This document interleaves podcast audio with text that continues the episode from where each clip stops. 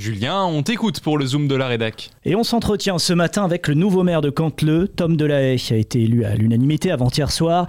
Il succède ainsi à Mélanie Boulanger, soupçonnée de complicité de trafic de stupéfiants et qui a présenté sa démission la semaine dernière pour raison de santé. L'édile, âgé de 36 ans, a rejoint l'équipe municipale il y a à peine 4 ans, mais son engagement remonte à plus loin.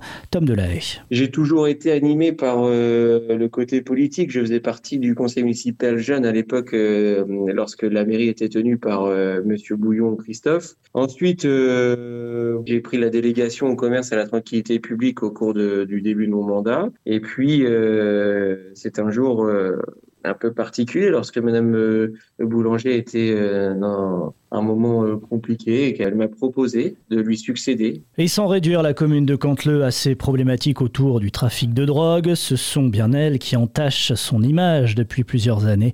Le nouveau maire compte sur l'aide de l'État sur ces dossiers. Je vais ressolliciter les pouvoirs de l'État en recréant des rencontres. Moi, d'un point de vue personnel, enfin avec en tant qu'élu maire, euh, je continuerai le projet du CSU, le centre de supervision urbain, que je pilote déjà depuis une petite année. Je vais augmenter les effectifs de la police municipale et après euh, remettre, euh, retravailler ce tissu avec euh, les acteurs des travailleurs sociaux parce que je pense que c'est une des clés. Tom Delahaye souhaite également remettre à jour le Conseil local de sécurité et de prévention de la délinquance, mais insiste aussi sur les autres dossiers au menu de l'année 2024 à Cantleux, à commencer par l'accueil de la forêt monumentale à partir de juin.